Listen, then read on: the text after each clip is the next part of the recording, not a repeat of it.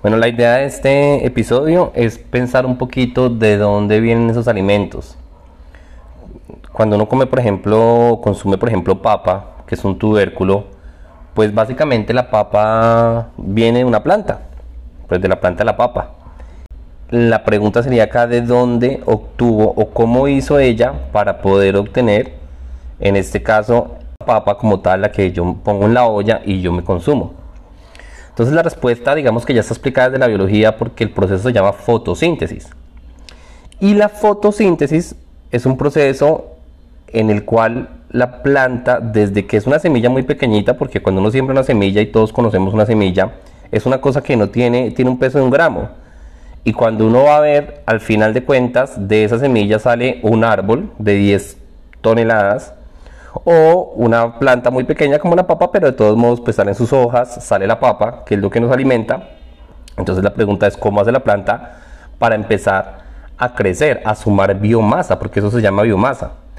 Entonces la respuesta está en el proceso que les digo. ¿Qué pasa en ese proceso? El proceso lo que hace es coger la molécula de agua como tal y esa molécula de agua la va a romper la molécula de agua está constituida por tres átomos básicamente. Oxígeno y dos átomos de hidrógeno. O sea, digamos que son dos átomos porque es uno de oxígeno y dos de hidrógeno, pero en sí están unidos por un enlace de tipo covalente polar. Y ese enlace que tienen es, digamos, que, lo que se toca, toca romperlo. Entonces la planta lo que va a buscar es romper la molécula de agua. ¿Y cómo la va a poder romper? Pues la planta lo que va a utilizar es la luz solar digamos que esa energía que llega a la luz solar, lo que va a hacer es poder romper esos enlaces químicos que tiene el agua. Por un lado, ¿qué va a dejar? Por un lado va a tener oxígeno y ese oxígeno va a salir. Y entonces la planta, digamos que va a ser importante para nosotros los seres humanos porque nos va a generar el oxígeno que respiramos, pero para ella no. O sea, para ella realmente lo que hace es botar el oxígeno porque es un desecho para ella, no lo necesita.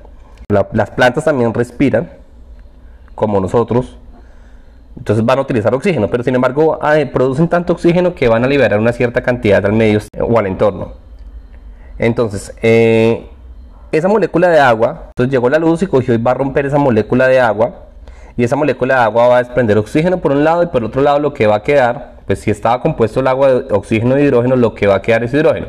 Ese hidrógeno va a quedar guardado en los organelos celulares, realmente en el cloroplasto, va a quedar guardado y se va a unir con otro gas, otra molécula muy importante, que es la que botamos en la exhalación y se llama dióxido de carbono. Esa molécula va a entrar a la planta por unas naricitas. Naricitas se llaman estomas. Cada hoja de una planta tiene una especie de narices y esas narices son como unos estomas donde va a entrar el CO2.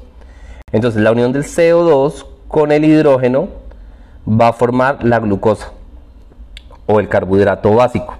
Ese carbohidrato básico va a ser la biomasa que va a hacer crecer ese árbol. Y entonces cuando yo consumo la papa, lo que yo estoy consumiendo es carbohidratos. Carbohidratos que van a generar energía. Lógicamente la planta en su proceso, y lo vamos a ver después, va a ser muchas más macromoléculas, pero principalmente pues digamos que, que ese carbohidrato es la molécula o la molécula que produce la fotosíntesis que va digamos que iniciar ese proceso de formación de biomasa en el planeta Tierra. Si yo en este momento miro por el balcón, porque estoy grabando en un balcón, miro hacia afuera, pues yo estoy viendo una cantidad de árboles. Entonces todos esos árboles, uno, pues si piensa dónde se produce, pues se producen de ese proceso. Es agua, está rompiendo constantemente por acción de la luz solar y que va generando carbohidratos que son la biomasa que vamos a consumir. Ya entendiendo de dónde vienen los alimentos, los alimentos son o vegetales o carnes. Y la carne básicamente, pues digamos que es un animal que algún día tuvo que comer plantas. Entonces toda la vida proviene de esa planta.